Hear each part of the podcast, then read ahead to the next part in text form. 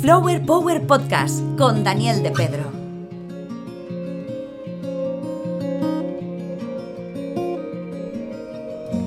Rezaba un sabio proverbio budista que cuando enciendes una lámpara para otra persona, a la vez estás iluminando tu propio camino. Como si de un espeso y frondoso bosque lleno de malezas te abrieras camino para llegar al otro lado. Aunque aquí en ese otro lado, como ya hemos ido contando hasta ahora en este podcast, no sea un lugar necesariamente concreto, un lugar de destino que nos salve a todos y todas de los pecados si nos pusiéramos bíblicos ahora.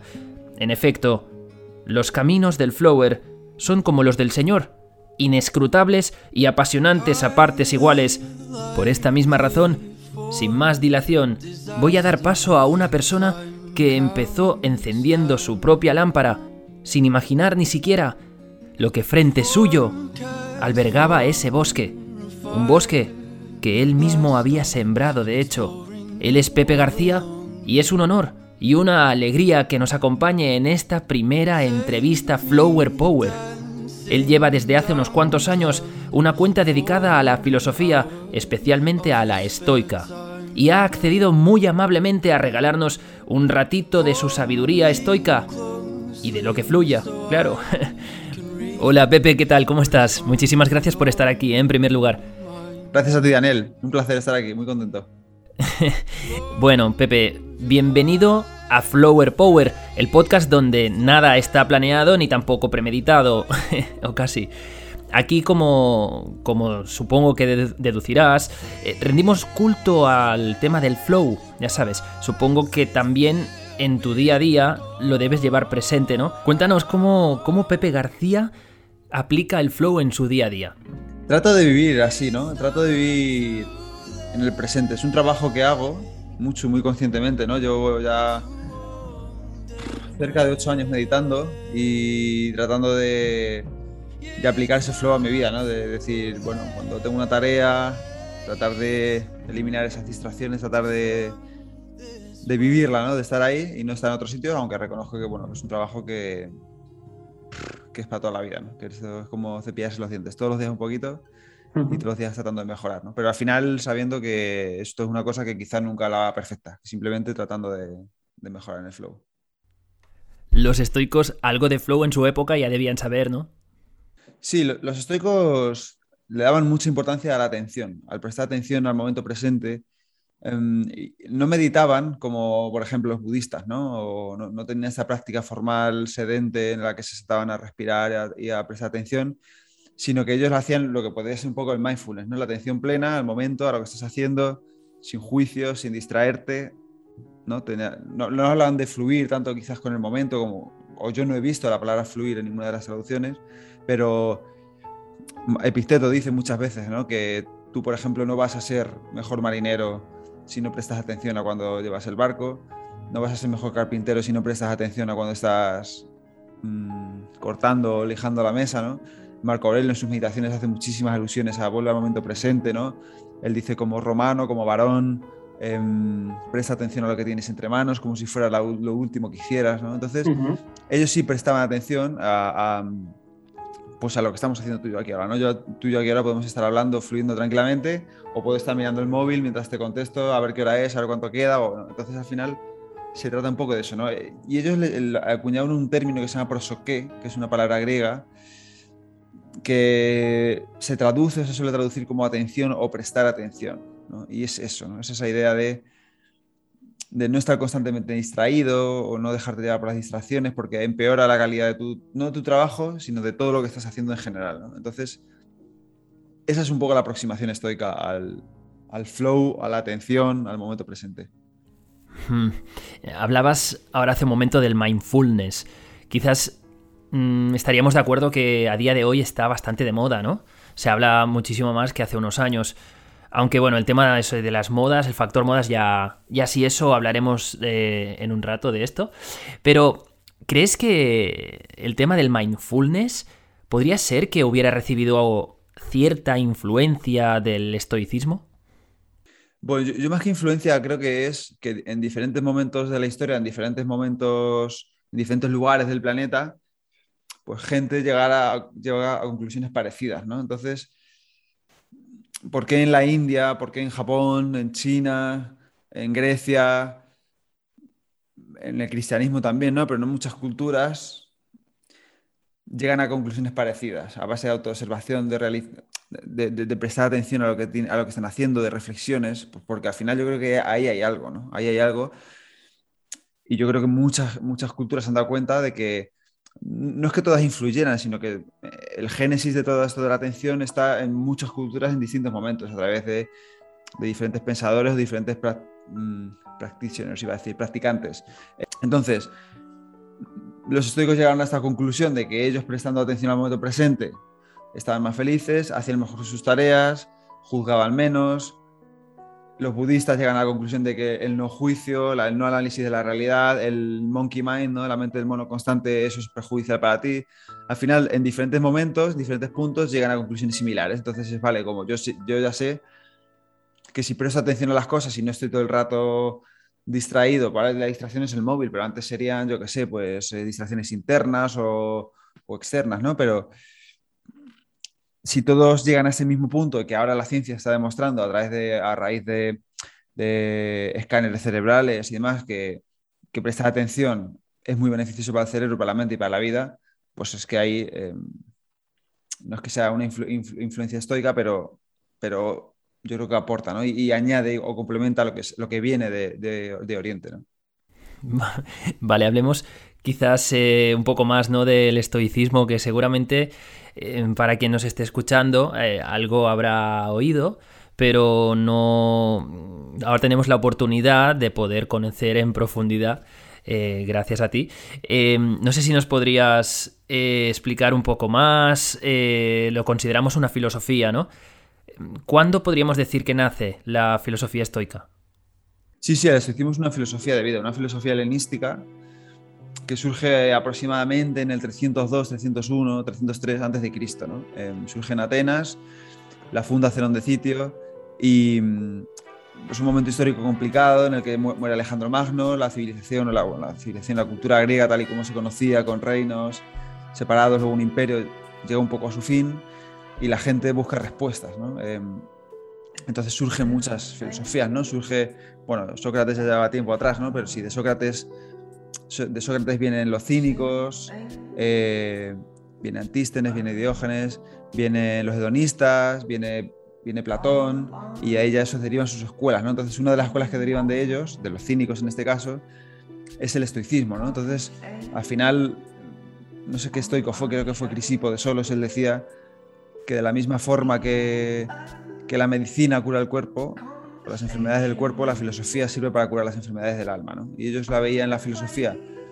no tanto como algo sobre lo que debatir o sobre lo que teorizar o sobre ver el origen del mundo o, o demás, sino sobre cómo ser más feliz, ¿no? cómo la filosofía puede ayudarte a ser más feliz, a vivir una vida mejor, a vivir una vida eudaimónica, una vida de florecimiento en la que tú te desarrolles y crezcas como ser humano y ahí, pues, en búsqueda de esas respuestas salen varias filosofías, salen varias escuelas distintas, los epicúreos, los estoicos, a Aristóteles, los escépticos luego más adelante.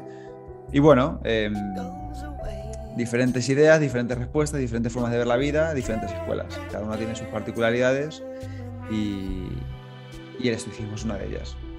Me ha parecido escuchar que decías que los cínicos estaban ahí eh, no sé si sería como unos de los precursores del nacimiento del estoicismo. Sí, em, el primero fue Sócrates, ¿no? Bueno, el primero se considera el, filósofo moderno occidental, ¿no? filósofo occidental por antonomasia, y de, él surgen varias escuelas, ¿no? la de Platón, surgen los cirenaicos, que son los hedonistas, y luego surgen los cínicos en la figura de Antístenes, si no recuerdo mal. Eh, y luego ahí los cínicos son unos filósofos que ellos piensan que la felicidad y que la virtud, o sea, que, no que los bienes materiales se imponen, o sea, se, se ponen en medio del camino de la virtud, de la, de la, vida feliz. ¿no? Em, todo aquello que es externo y que no viene de fuera estorba. Todo aquello es un impedimento en el camino de la virtud, a la felicidad. Todo, todo está dentro. Entonces, cuanto menos cosas tengas, cuantas menos posesiones materiales, cuantas menos cosas externas tengas, mejor, porque todo eso se impone, se interpone en el, se impone, se interpone en el camino. Entonces, los, cínicos, que hoy en día tú cuando hablas de la palabra de cinismo, habla como de gente que sí que se burla o que dice cosas, eh, Ahí viene de otra forma, viene de la raíz es can, de perro, ¿no? Entonces se les dice cínicos porque vivían como los perros, en el sentido de que vivían en la ah. calle, un poco, vamos a decirlo así, como mendigos, que no tenían techo, que, no, que vivían en la calle, dormían en la calle, no tenían nada, que iban harapientos, y esos son los filósofos cínicos, ¿no? Entonces, Crates de Tebas, si no recuerdo mal, un filósofo, fue el filósofo cínico que le enseñó a Zenón el cinismo, al fundador del estoicismo. Pero Zenón vio que esa filosofía en la que tenías que prescindir a todo, no sé qué, para ser feliz, no le convencía. Entonces se fundó, eh, se formó con otros, con otros filósofos, vivió otras escuelas y demás, y juntando un poco de todo, juntando un poco de cada lo que más le convencía, fundó el estoicismo. Entonces los estoicos, por eso se dice que muchas veces los estoicos prescinden de los bienes materiales o de la austeridad y demás, y no es exactamente eso. En parte sí, porque ellos preferían eh, la austeridad, pero pensaban que si no se interpone el camino a la virtud, tú puedes tener algo. O sea, los, los, filósofos cínicos te decían, por ejemplo, nada de placer, nada de deseo, nada, nada externo. Y los estoicos te dicen, sí, puedes tener con moderación, porque el exceso suele jugar en tu contra, suele ponerse en el camino de la virtud, en medio de la virtud. Si tú quieres ejercer la virtud, el exceso, los deseos excesivos, los placeres excesivos, suelen ponerse en medio, entonces no lo vas a conseguirlo. En el equilibrio está la virtud, ¿no, Pepe? Justo, además Aristóteles lo dijo así, ¿no? Él tenía esta teoría del justo medio y él decía eso, que la virtud está en el justo medio. El coraje, la virtud del coraje es el punto medio entre la temeridad y la cobardía, ¿no? Porque tú dices, vale, alguien que se pone delante de un león o que se tira por la ventana es muy valiente. Yo creo que no, yo creo que es un poco loco. Alguien que nunca hace nada que le da miedo, pues es un cobarde. Alguien que se que hace cosas que le dan miedo, pero aún así las hace, pues tiene coraje, ¿no? Entonces, el punto medio. O sea, viene de ahí. Genial, genial. En el punto medio está la virtud. Y volviendo un poco ¿no? a, esto del, cinismo que antes nos comentabas, me ha parecido muy curioso eh, esto de que la raíz de la palabra cínico es can, ya que era gente que vivía como los perros. Seguramente no sé, me atrevería a decir que, a día de hoy mucha gente no, lo sabe esto, ¿no? Eh, justo pensaba y te quería preguntar si estás muy de acuerdo o no con el significado que le otorgamos a la expresión aguantar estoicamente. Por ejemplo, cuando decimos, mira, este señor está aguantando estoicamente bajo la lluvia. Yo creo que es un poco que pasa como con lo de cínico, ¿no? que, se que se ha ido utilizando mal o derivando de otra forma con el paso del tiempo y ahora se utiliza así, ¿no? Y, cuando dices, por ejemplo, aguantar estoicamente, tú dices, vale, te imaginas a alguien debajo de la lluvia que está calado, que está empapado y está así, serio, aguantando y ya está. Y eso no es ser estoico. Si, si tú estás practicando la incomodidad voluntaria ahí y dices, vale, quiero salir a la calle y mojarme a posta para yo fortalecerme y para afrontarlo con serenidad, es una práctica estoica. Pero un estoico dice, vale, mm, ahora mismo está lloviendo y esto no está bajo mi control que llueva, ¿vale? Si yo elijo llover, mojarme, me puedo mojar. Pero si yo veo, tengo un paraguas o veo un portal bajo el que resguardarme o tal, y prefiero no mojarme, puedo ir ahí y no eres menos estoico por eso, ¿no? Simplemente es, no tienes por qué soportar eso absurdamente, ¿vale? Porque el estoicismo, en su origen, es verdad que los estoicos trataban de aguantar la serenidad, la, perdón, la adversidad con serenidad, aguantarla estoicamente.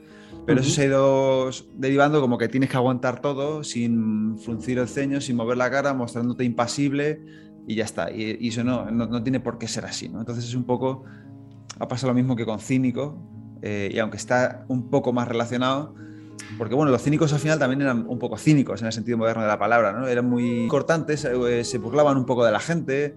Em, y también está un poco relacionado, pero no es exactamente lo mismo que conocemos por cinismo hoy. Entonces con el estoicismo pasa un poco igual. Y ahora, ahora me venía a la mente el concepto de éxito. Según uno de, corrígeme si no, no lo digo bien, ¿eh? según eh, Massimo Pigliucci, uno de los más importantes exponentes a día de hoy sobre el estoicismo, él decía que eh, para él el éxito es saber lidiar con las adversidades manteniendo las emociones a raya. Como si. como que a pesar de, mis circunstancias adversas, aún consigo elegir cuáles son mis posibilidades, ¿no? ¿Dónde está mi margen de control? Tú imagínate que vas andando por la calle, ¿no? Y, vas, estás en mitad del campo y de repente te pilla la lluvia, ¿no? Y te pilla un aguacero y, y diluvia. Tú puedes afrontar eso de dos maneras.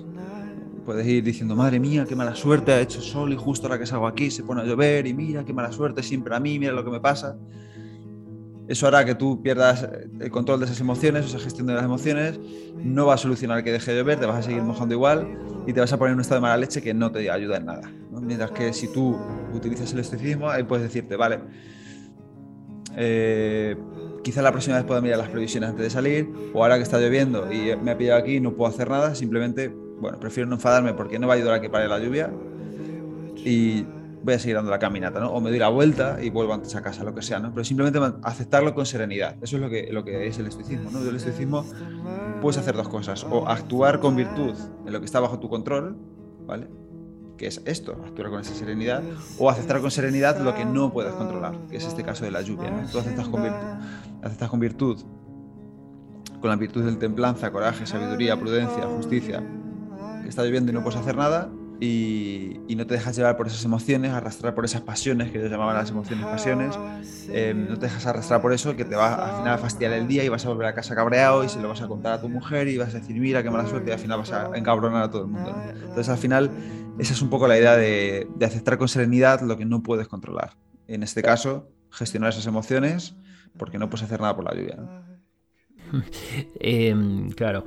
¿Tú, Pepe? Eh, por cierto, debo decirte que te he traído un poco, un poco engañado. porque no sabías, eh, aparte de que no sabías eh, muy bien, ¿no? de qué íbamos a hablar, por supuesto, ¿no? A, dejarnos fluir por, el flow, nunca mejor dicho. pero me refiero que no sabías el título de este episodio, que se titula A grandes problemas, grandes estoicos. Así que la pregunta que te quiero hacer me parece obligada. Es, eh, tú que practicas el estoicismo, mm, entiendo que de forma asidua, ¿tienes problemas también, Pepe? Muchísimos, sí, sí, sí, como todo el mundo. Al final el estoicismo es una filosofía que te ayuda a encarar mejor los problemas, pero no hace que desaparezcan. ¿no? O sea, tú al final, yo tengo que seguir pagando mis impuestos, lidiando con Hacienda, coronavirus, enfermedades, mm, cosas que no salen, discusiones, mil historias que tiene todo el mundo, ¿no? Enfermedades, muertes de familiares, un montón de cosas. Al final, eh, los problemas van a estar ahí siempre, ¿no? Lo que pasa es que tienes que cambiar un poco, quizás, la noción de problema, como quizá un poco más verlo como una situación a resolver, como un reto o como un obstáculo que tienes, ¿no? Los estoicos hacían mucho esto, ¿no? Ellos hablaban de que, mm, creo que era Epicteto el que decía que cuando tú tenías un problema, en realidad eran los dioses estoicos que te estaban mandando una prueba para ver de qué estabas hecho, ¿no? Es decir, una prueba para tu carácter. Y tú cuando al final dices, vale, yo... Hombre, si eres una persona, imagínate que eres una persona que, yo qué sé, que quieres montar un negocio, emprender un proyecto, tal, no sé qué. Si vas por el campo, llueve y te pones hecho un basilisco, si no eres capaz de gestionar eso, cuando tengas los problemas después en tu empresa o en tu negocio, que vas a tener muchísimos más que lo de la lluvia, entonces es raro que los gestiones bien, ¿no? Entonces, si tú eres capaz de cambiar ese diálogo interior y decir, vale, en vez de decir que esto es un problema, voy a decir que esto es un reto, ¿cómo elijo responder a ese reto? Si este reto está mandado, me lo están mandando para, ver para una prueba, ¿cómo quiero pasar la prueba? ¿O no quiero pasar la prueba? ¿O prefiero pasar la prueba con una persona con carácter, con una persona fuerte, con una persona disciplinada, con una persona buena? ¿O quiero ser un quejica, un victimista, un llorica? ¿Vale? Y esto no es fácil. No estoy diciendo que a ti se te muere un familiar y ya dices, no, pero estoy practicando estoicismo, a mí esto no me afecta. No, es normal que llores, que te duela, que hagas un luto, que lo pases mal, todo eso es normal, ¿no? Lo que no tienes que hacer es recrearte en eso, hundirte en eso, estar toda la vida llorando porque está muerto familiar, sino guardar un tiempo prudencial y luego ya salir a la superficie otra vez como hace todo el mundo, ¿no? Pero eso es un poco la idea de los problemas, de, los retos, de las situaciones a resolver de los estoicos, ¿no? Una prueba para tu carácter, cómo eliges responder, ¿no? Porque cuando, cómo eliges responder a esta, puede cambiar mucho cómo respondas al siguiente, ¿no? Si tú te viene un obstáculo pequeñito y te achicas y te empequeñeces y no eres capaz de afrontarlo, luego si te viene uno mayor tampoco vas a ser capaz, pero si eres capaz de afrontar ese primero, el segundo quizás te cuesta un poquito menos, ¿no? Y el tercero a lo mejor un poquito menos. Y al final te irá costando, pero tú te vas haciendo una persona más fuerte, más desarrollada, más cultivada, más propensa, más resiliente, más propensa a los problemas. Se trata de ir mejorando, hmm. De hecho, ahora, ahora lo has dicho, has dicho la, la resiliencia. Yo, yo siempre he pensado que la resiliencia sería una, una, habilidad que entrenamos, ¿no? Que cultivamos. Yo lo veo casi como, como un músculo. No sé, no sé cómo lo ves tú. Igual que sabemos que el entrenamiento físico desarrolla nuestros brazos, nuestras piernas, nuestro aparato eh, muscular, ¿no? Locomotor, eh, incluso el cerebro, que sabemos que se puede moldear con el tiempo. Pues me gusta pensar que la resiliencia sería también como un entrenamiento de preparación para, eh, pues lo que sea. Aquí cada uno que acabe la frase como más le convenga. Sí, es así, ¿no? la, resiliencia al final es un poco la idea de que cuando algo se daña, luego vuelve con poco trabajo a la situación en la que estaba, ¿no? El estoicismo es un poco más antifrágil, quizás. Es más este concepto de Taleb de que no vuelves a tu estado anterior, sino que sales fortalecido, ¿no? Eres más fuerte, no vuelves exactamente igual, sino que vuelves un poco mejor, ¿no? Cuando tienes un problema, en vez de restablecerte, te superas a lo que eras antes. Y eso es lo que hacen los músculos también, ¿no? Cuando tú, no sé si conoces el concepto de hormesis, de ir infligiendo pequeños... Es un concepto médico de ir infligiendo pequeños daños a ciertos sistemas complejos para que sean más fuertes, ¿no? Entonces, tú cuando estás entrenando, cuando estás em, haciendo pesas, por ejemplo, tú le estás, le estás haciendo daño al músculo, estás rompiendo fibras, estás, pero luego esas fibras salen más fuertes, por eso el músculo se va poniendo duro, ¿no? De la misma manera que cuando tienes un problema y eres capaz de afrontarlo con, con resolución, con serenidad, con fortaleza, luego sales más, con virtud sales más fortalecido, exactamente. Esto también se hace, si no recuerdo mal, con el tema de las vacunas, ¿no? Tú fortaleces tu sistema inmune, te meten, cuando te ponen una vacuna, te están, una, te están poniendo una pequeña dosis de veneno para que tu sistema inmune sea más fuerte ante eso, ¿no? Es lo que hacen con las vacunas. Entonces, ese es el concepto de hormesis, antifrágil.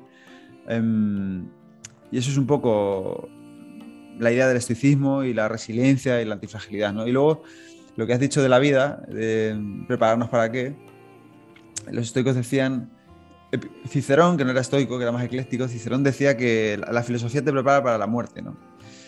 Y yo creo que sí, pero creo que te prepara también para la vida, ¿no? Para vivirla mejor y para afrontar, eh, para saber que la muerte no está bajo tu control, que no depende de ti, que lo que haya más allá no está bajo tu control, que no puedes hacer nada, pero lo que está hoy aquí en día sí está bajo tu control, muchas cosas. Entonces te centres en vivir una buena vida, ¿no? Una vida demónica, una vida, una, vida virtuosa y que tú...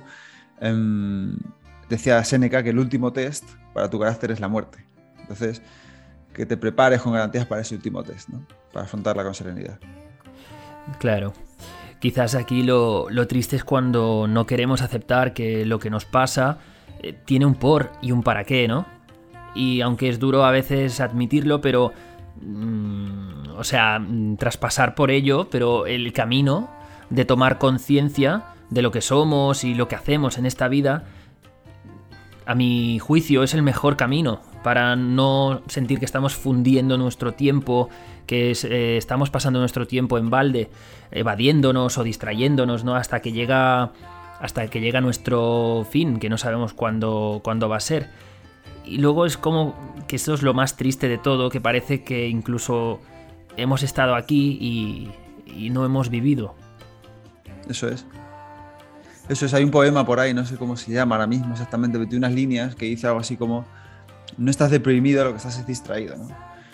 Y al final cuando tú, y evidentemente no estoy diciendo que toda persona que tenga depresión está distraída, ¿no? hay, depresiones que son muy severas y que son muy que están clínicamente diagnosticadas y que son serias, ¿no? Pero en la población general, ¿no? que no ha llegado quizás a ese extremo, muchas veces pensamos que estamos mal cuando lo que, lo que nos está pasando es que no, nos hemos parado a reflexionar sobre algo, sobre cómo reaccionamos, sobre por qué nos sentimos así, sobre qué sentimos hacia esa persona, hacia ese trabajo.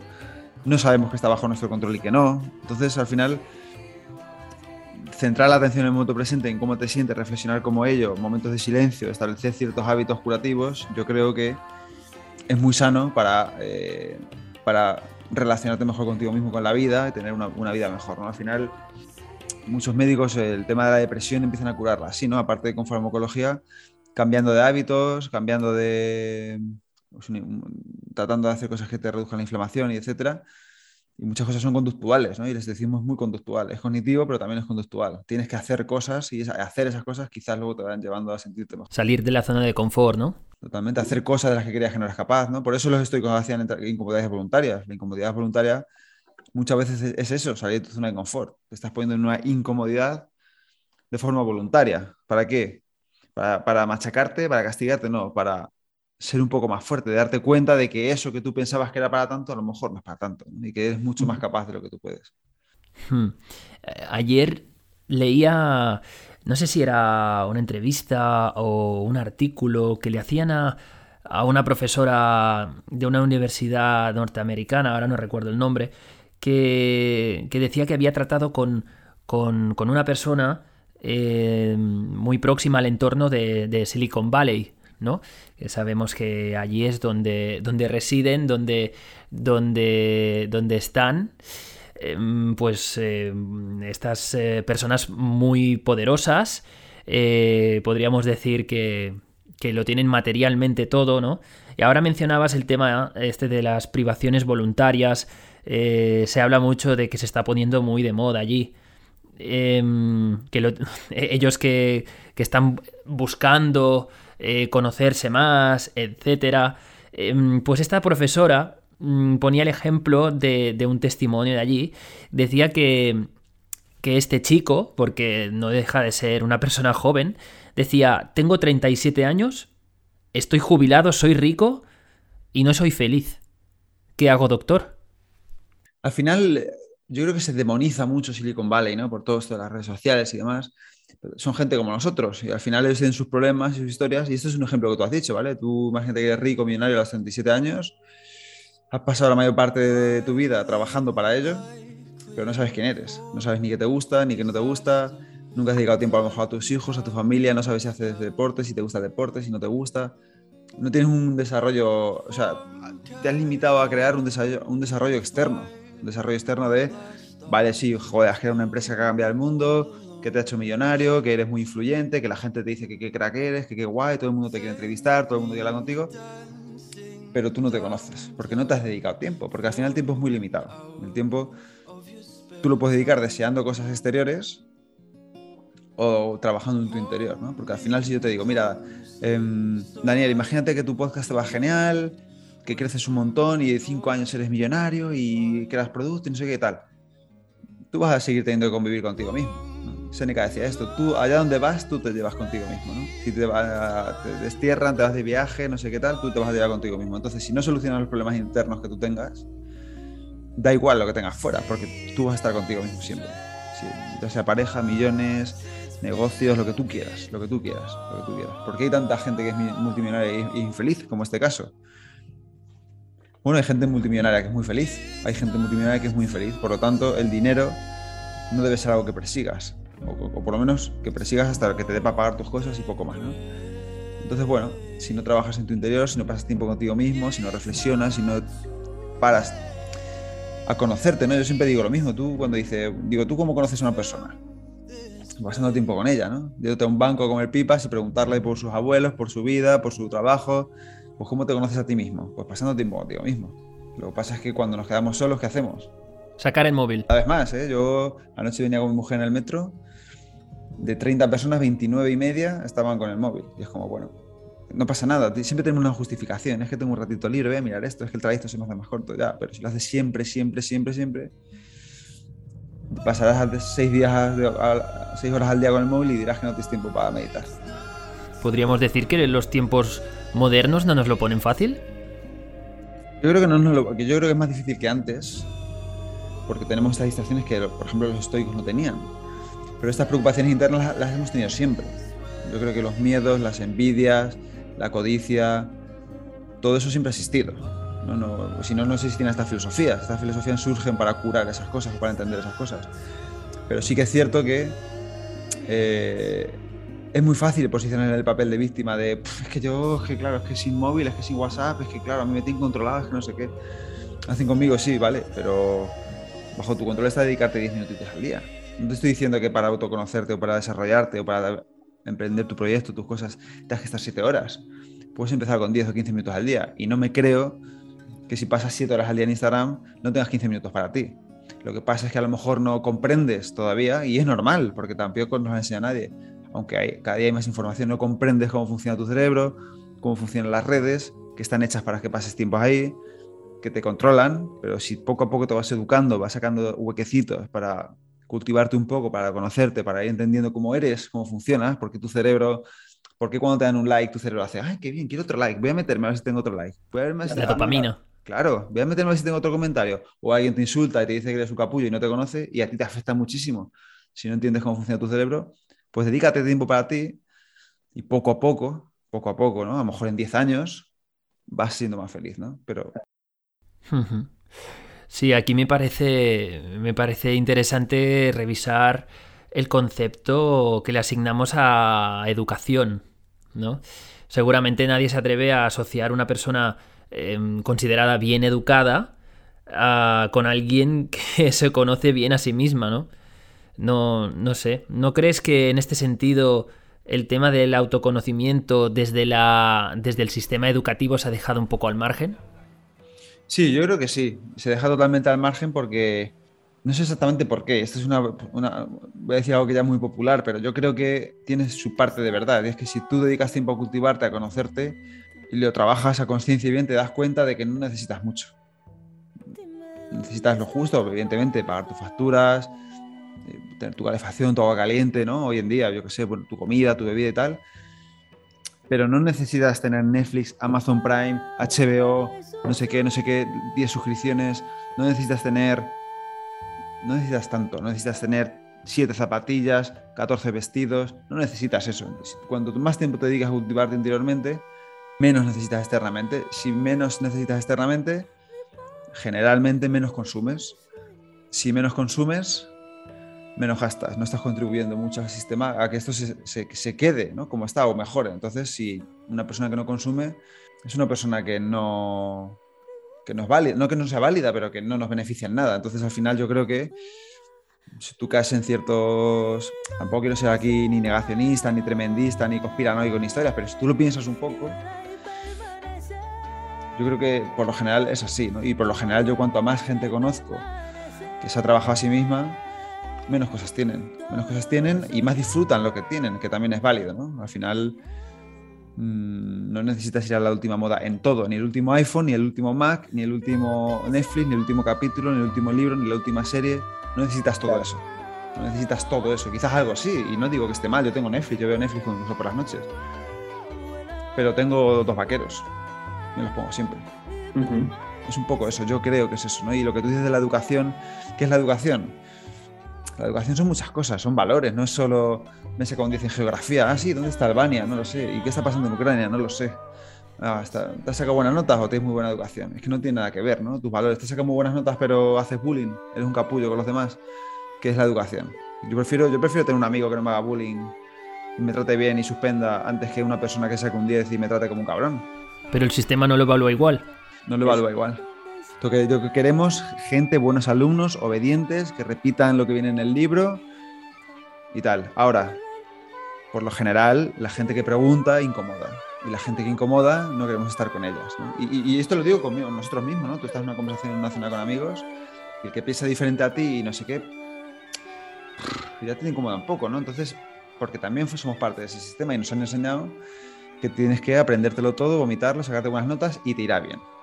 Mm, si cuestionas un poco eso, ya no estamos yendo a otros temas, pero la filosofía sirve para eso también, ¿no? La filosofía no sirve, desde mi punto de vista, es muy conductual, ¿no? Pero también sirve para decir, oye, mm, yo quiero estar aquí 50 años. Hmm, a lo mejor no nos damos cuenta de que resulta muy sano hacernos estas preguntas mm, de cosas que no nos han enseñado desde pequeños. Mucha gente, bueno, y Tim Ferriss tiene una frase que para mí es brillante que dice que mucha gente prefiere la, infelicidad sobre la incertidumbre. Entonces, cuando tú dejas tu trabajo, tu pareja o te embarcas en algo de esto de incertidumbre, tú prefieres quedarte con lo que tienes aunque no estés feliz, porque estás seguro, estás cómodo, lo tienes todo. Pero mm, tienes una vida, eres feliz, eres feliz de verdad, eres tal o simplemente estás cómodo. Bueno, ahí para eso está la filosofía, ¿no? Para preguntarse cosas. Pues sí, sí. De hecho, sin preguntar, nunca aprenderíamos más allá de lo que ya creemos saber. Así que, volviendo un poco, un poco a la Tierra, eh, y también, si me permites, a la figura de, Pepe, que como he dicho antes al principio, eh, llevas, eh, tú llevas ya desde hace un tiempo una cuenta con bastante éxito, mucho éxito a mi parecer.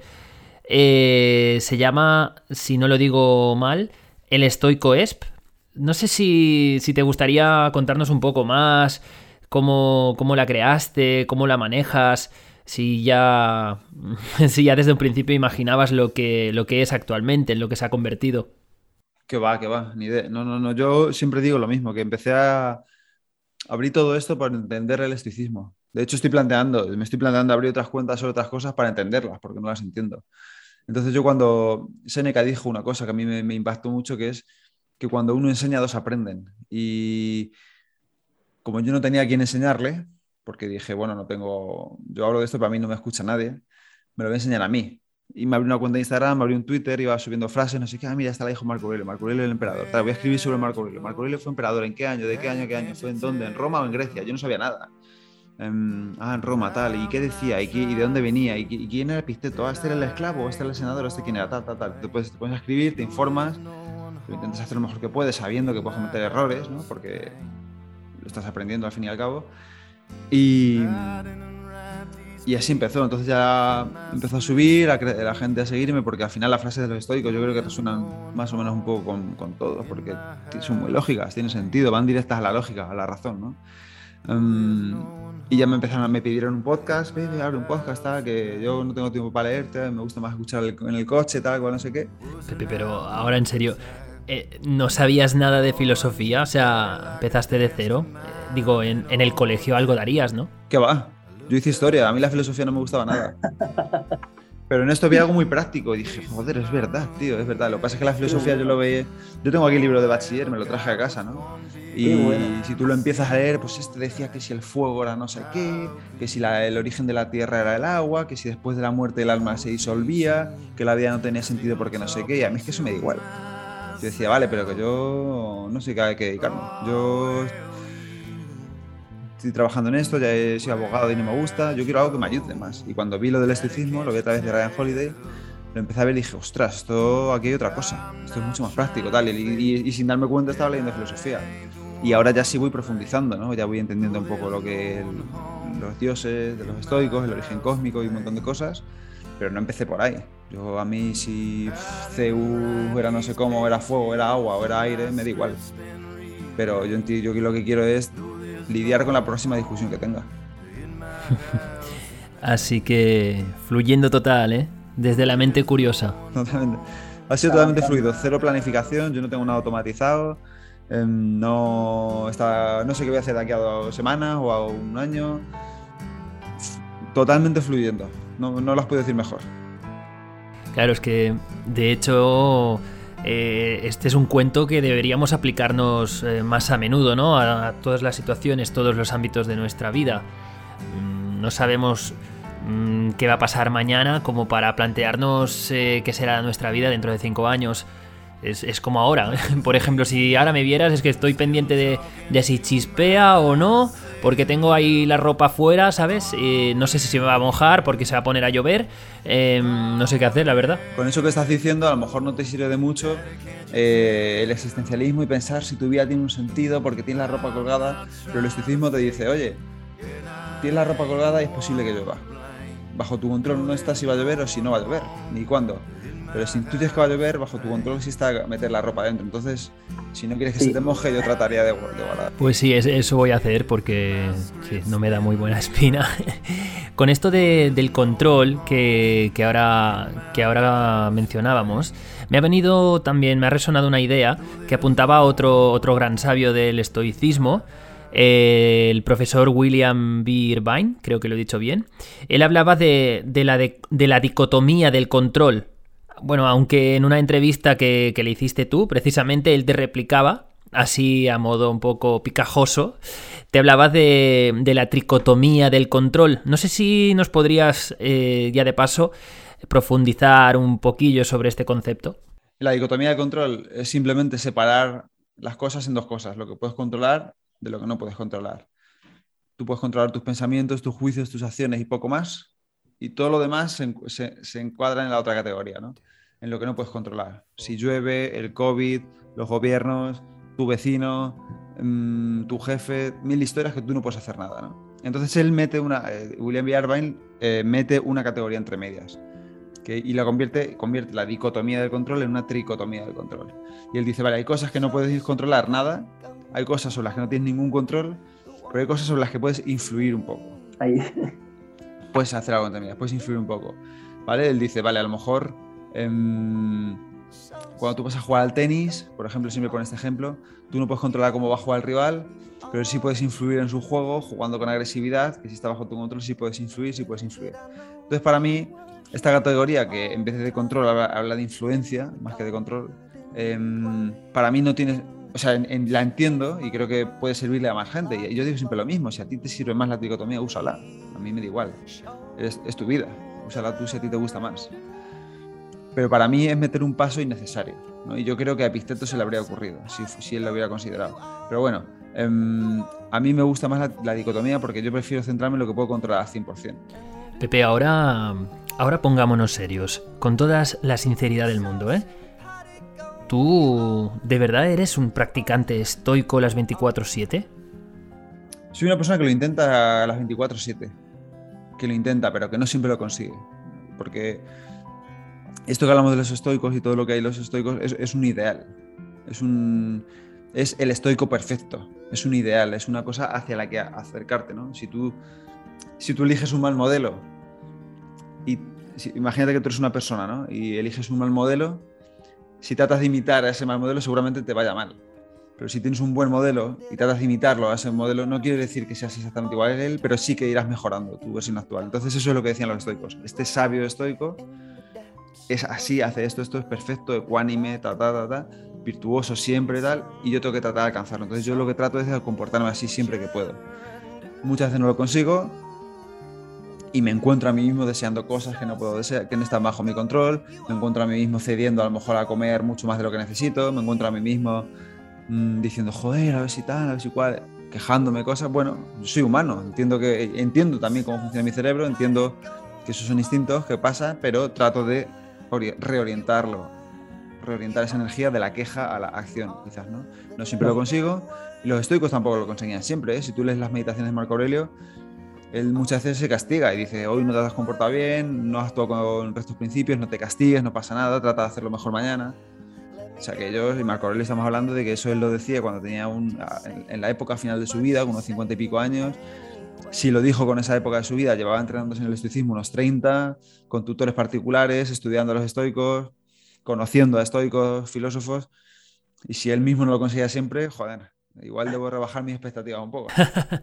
Asumir que tampoco eres Dios, ¿no?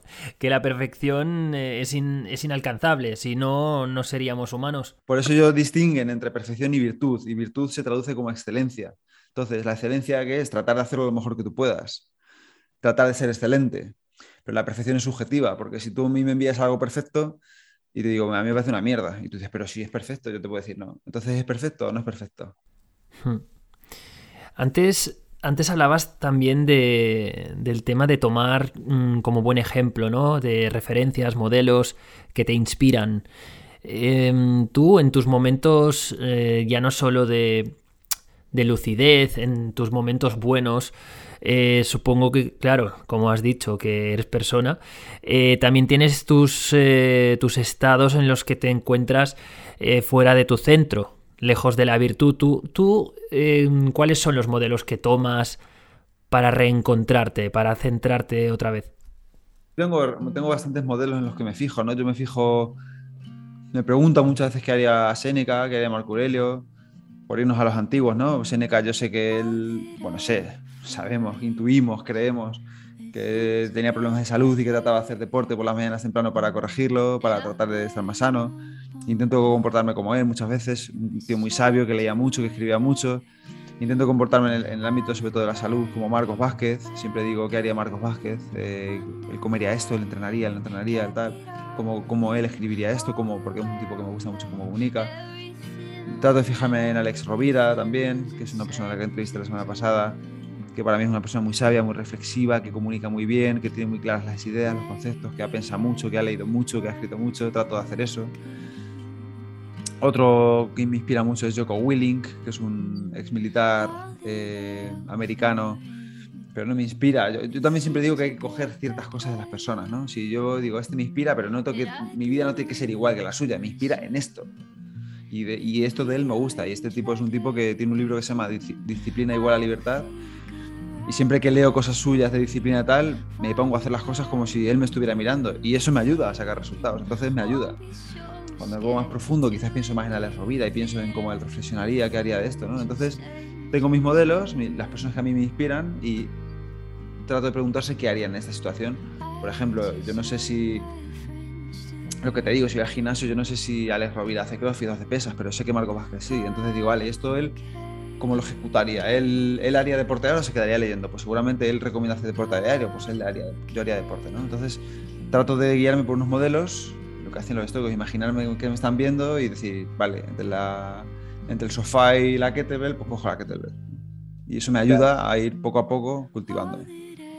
Yo por eso aquí me, resuena mucho la cualidad de la humildad, cultivarla, ¿no? Para mí creo que es muy importante, ya que sin, ser humildes difícilmente podemos estar abiertos a aprender de, otros o de inspirarnos. Eh, ¿Tú, Pepe, de verdad crees que podemos aprender de todo el mundo? Yo creo que sí, de todo el mundo. De algunas cosas buenas y otras cosas malas. O sea, yo creo que puedes aprender de muchos que hacer que hacer mejor y, otros que no hacer. ¿no? decir, pues yo, no quiero ser como este tío. Pues no, puedes aprender a no comportarte así, decir, vale, yo, esto sé, yo no sé qué voy a hacer, pero sé que esto no. Entonces, para mí eso es casi más útil muchas veces. De Vladimir Putin también podríamos aprender algo. Bueno, supongo que eh, algo habrás pensado también, ¿no? De cómo nos está afectando todo este fenómeno de la invasión rusa y la guerra, etcétera, a nivel social, mundial, ¿no? Sí, sí, sí. y estoy trabajando activamente, haciendo donaciones y tratando de acoger a gente en casa para, para ayudar, ¿no? Me hace mucha gente que siempre dice, los estoicos hablaban de acciones y no de palabras. Me hace mucha gente la gente que se tira siete horas viendo noticias y muy preocupada, pero no hace nada, ¿no? Entonces al final es como, por volver un poco al tema, que, que esa, esa, lanza esa puñeta ahí, em, también depende de la gente, ¿no? Quiero decir, a mí Vladimir Putin evidentemente no me inspira para nada. Yo no, si yo fuera un líder, yo no sería un líder que invade territorios y que eh, mata personas y hace todo lo que está haciendo él, ¿no? Pero a lo mejor, si cambia el contexto, tú imagínate que eres prorruso y que eres un tío súper fan de Vladimir Putin, a ti te puede inspirar mucho porque dices, yo quiero ser, yo me siento muy ruso y quiero ser ruso y quiero atacar y los demás no. Que para mí eso es una puta locura. Pero bueno, y habrá gente así, seguramente. Cuando Putin se hay mucha gente que lo apoya. Entonces también hay gente. Entonces al final, a mí me gusta mucho una frase de Naval Ravikant, que es una persona que también me inspira mucho, que dice que tú no debes sentir, envidia de los demás. Pues si tú sientes envidia de los demás lo que, o, quieres tener lo que otra persona quiere, lo que otra persona tiene, tienes que estar dispuesto a tener la vida de esa persona y a ser esa persona 24/7. Porque dices, vale, yo quiero obtener los resultados de no sé quién. Dice, vale, pero esa persona está entrenando tres horas al día, ¿tú vas a entrenar tres horas al día?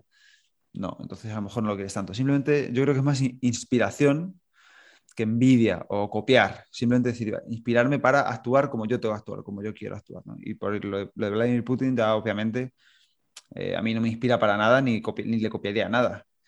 Pero entiendo que a lo mejor hay gente que está a su lado y para él es una figura, un modelo a seguir, ¿no? Igual que Hitler lo fue para muchos alemanes y para mí fue un monstruo, pero depende de quién seas y depende de quién te fijes, depende de tus aspiraciones, depende del sentido que le das de la vida. A lo mejor hay gente de la vida que para ellos su aspiración es que los judíos desaparezcan, como era para él. Claro. Entonces dice, vale, yo sí quiero que los judíos desaparezcan, para mí mi ídolo es Hitler. Bueno, para mí eso está totalmente distorsionado, pero bueno, por eso hay que intentar hacer ese ejercicio para entender a la gente, yo creo. Hmm, de empatía, ¿no?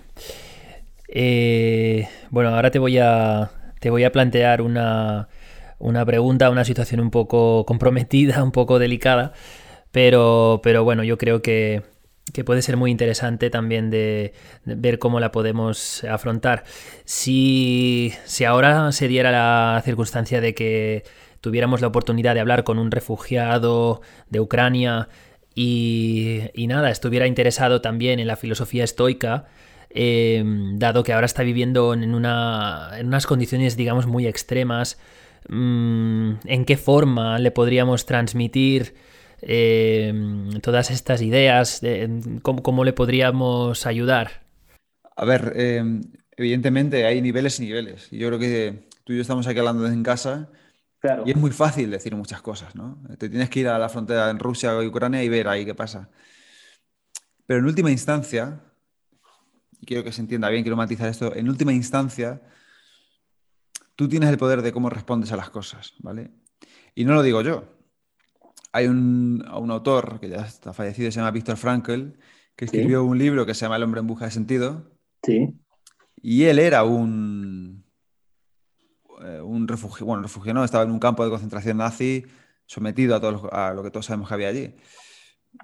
Y él en su libro hace eso, ¿no? Él decía que él trataba de interpretar lo que le pasaba y trataba de pensar en, la gente que tenía viva, en el amor, en los recuerdos y demás. Entonces, él estaba agarrándose a eso para tratar de seguir con vida, ¿no? En última instancia, en última instancia, esa libertad de control estaba bajo su control. Podía hacer eso. Evidentemente, yo a alguien que está en Ucrania, en la frontera, le voy a decir, haz una lista de lo que está bajo tu control y de lo que no, y bajo tu control estás feliz. Por lo tanto, sé feliz aquí en la frontera de Ucrania mientras Putin bombardea tu casa, porque eso no está bajo tu control. Eso es, para mí eso es estar loco.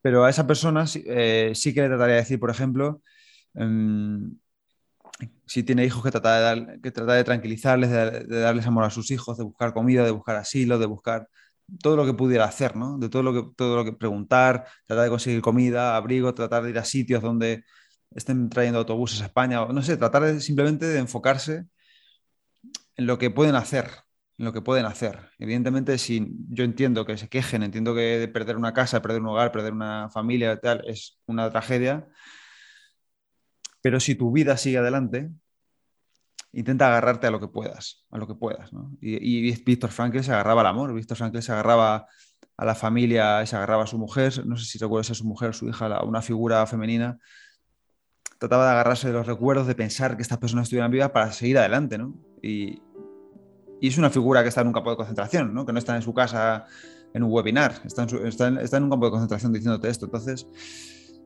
eh, a mí me gusta pensar en esas figuras, ¿no? También hay un, libro de un chico, de un, chico, un hombre de, se murió del año pasado, creo que se llama Eddie, Eddie Jaku o Jedi Haku o algo así, no sé cómo es, luego te lo paso si quieres.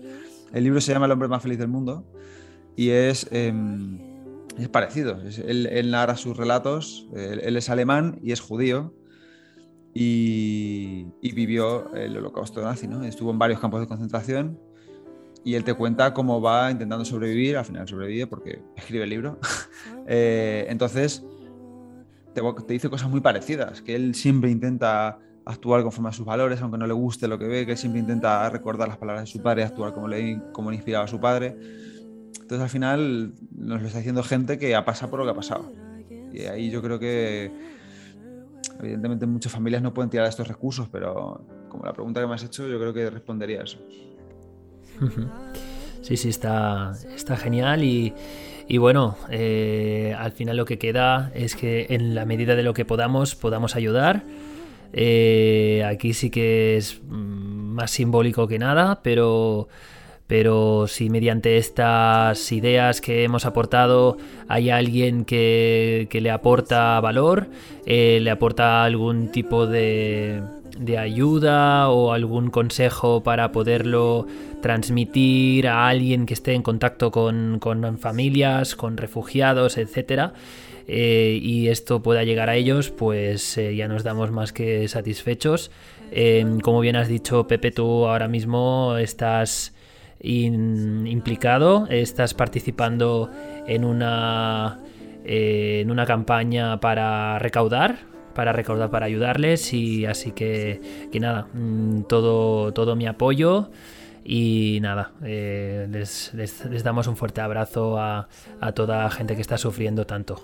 Y nada, Pepe, ya con todo lo que hemos ido abordando a lo largo de, esta entrevista, de esta charla, creo que ya poco más nos queda por, repasar. Em, yo simplemente quiero añadir a título personal que me siento muy privilegiado de, todo lo que hemos estado comentando, todo lo que mm, hemos estado compartiendo, lo que, lo que he aprendido. Estoy segurísimo, es que vamos, no me cabe ninguna duda de que eh, quienes nos están escuchando mm, muchas de las ideas, de las frases, de la filosofía de los estoicos y de referentes que hemos ido trazando a lo largo de esta charla, seguro que les ha resonado en algunos aspectos de su vida, como bien dices, Mm, el estoicismo, si algo tiene como, como fuerza, como, como algo potente, es que apela claramente a la razón, a la lógica y, tiene mucha resonancia. Ya por último, no sé si quisieras añadir algo más en referencia a tus cursos, a lo que ofreces en tu página web, etcétera, pues ese sería tu momento. Nada, simplemente por puntualizar, me gusta siempre decir que, cada, que las personas que quieren coger el estoicismo que entiendan que no es para todo el mundo, que entiendan que por aplicar dos o tres cosas no van a haber cambios profundos en su vida ni duraderos, que esto es una maratón, no una carrera de fondo, una, no, no, un sprint, esto es una carrera a largo plazo, que poco a poco va interiorizando, practicando y que se queden con lo que les guste y los que les ayude a su vida y lo que no les ayude en su vida o les perjudique, que lo desechen. Y ya está, ¿no? Como todo. Y para promocionar, bueno, simplemente estoy en el estoico.com, una página web muy sencillita, fácil de recordar, elestoico.com. Y ahí está todo. Mi podcast, mi YouTube, Patreon, el curso y dentro de unos meses el libro. Toma, toma bombazo, lo del libro. ¿Cómo lo llevas? ¿Llevas a medias o cómo va el tema? Lo tengo, lo tengo entregado de hace meses. Ya estoy esperando, está entregado en editorial, está corrigiéndose y para septiembre. Muy bien, con, ganas, me imagino. Muchísimas, muchísimas ilusiones, un sueño cumplido, la verdad. Muy bien, Pepe, pues te felicito por ello y nada, no, no hace falta ni que te lo diga, pero que lo voy a leer con mucha, muchas ganas y mucho interés y para la próxima ocasión será un placer volver a coincidir contigo. Eh, si quieres, también para comentar el libro, para hablar de muchas más cosas eh, y nada, compartir eh, más, más, conocimientos de filosofía, de, de sociedad, de, autoconocimiento, de lo que sea, ¿vale? Y, y, nada, mm, por último, volver a decirte que muchas gracias por tu generosidad, por tu tiempo, tu amabilidad, Pepe, y hasta la próxima. Lo mismo digo, muchas gracias. Pues a grandes problemas, grandes estoicos, como él, Pepe García, un grande sin duda alguna, como ha quedado demostrado. Y hasta aquí puedo leer con este episodio cuarto con el que espero hayáis disfrutado tanto como yo, aprendiendo y regalándonos un poco de flow. La verdad que ha merecido la pena llegar hasta aquí. Estoy seguro de que han aparecido algunas ideas estoicas que las vais a aplicar en vuestras vidas diarias. Yo por lo menos tengo aquí uno, dos, tres, tengo tres post-its en el escritorio ya sobre ideas que me han resonado, ya no solo para próximos podcasts, sino también para mi vida como Daniel. Como decía Séneca, y esta nos la ha brindado nuestro amigo Pepe, cuando uno enseña, aprenden dos. Y en el próximo episodio me transportaré al continente africano para enseñar, pero también para aprender a profundizar sobre los conocimientos de la filosofía Ubuntu, una filosofía que estoy cada día más convencido de que es y será el alma mater de este podcast Flower Power y ojalá también, y lo digo con la mano en el corazón, la de millones de vidas a nivel mundial. Ese es mi gran deseo y por ello Flower lo voy a compartir contigo en la próxima sintonía que escuches. Un abrazo de amor y nos vemos muy pronto. Let's Flow. Flower Power Podcast con Daniel de Pedro.